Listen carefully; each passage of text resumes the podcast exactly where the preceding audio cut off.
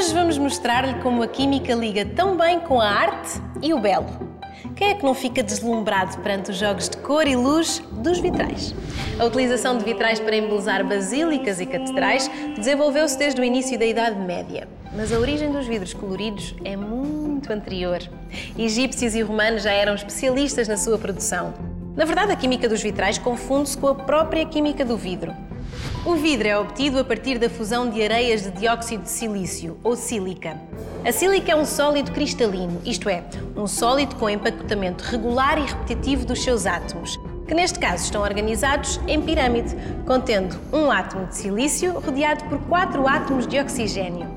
O vidro forma-se por arrefecimento da sílica fundida, mas em condições que não permitem recuperar este empacotamento regular, dando origem a um arranjo irregular e não repetitivo, ou seja, um sólido amorfo.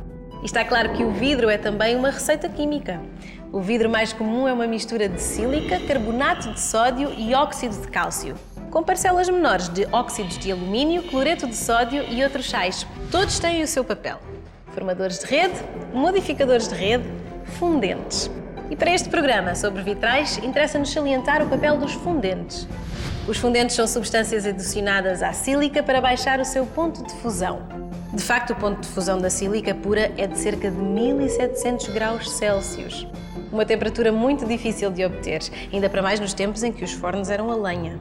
Por isso, os primeiros produtores de vidro usavam fundentes como cinzas vegetais e carbonato de sódio. Só que estes materiais continham diversas impurezas e dessas impurezas resultaram os vidros coloridos. Os primeiros artesãos não controlavam a cor do vidro produzido, mas quando começaram a perceber a origem da cor, deu-se uma verdadeira explosão de experiências, com o objetivo de descobrir as substâncias mais adequadas para obter cada cor específica. Uma busca que envolveu artesãos e alquimistas, mas que teve muitos aspectos de verdadeira investigação científica em química. E agora?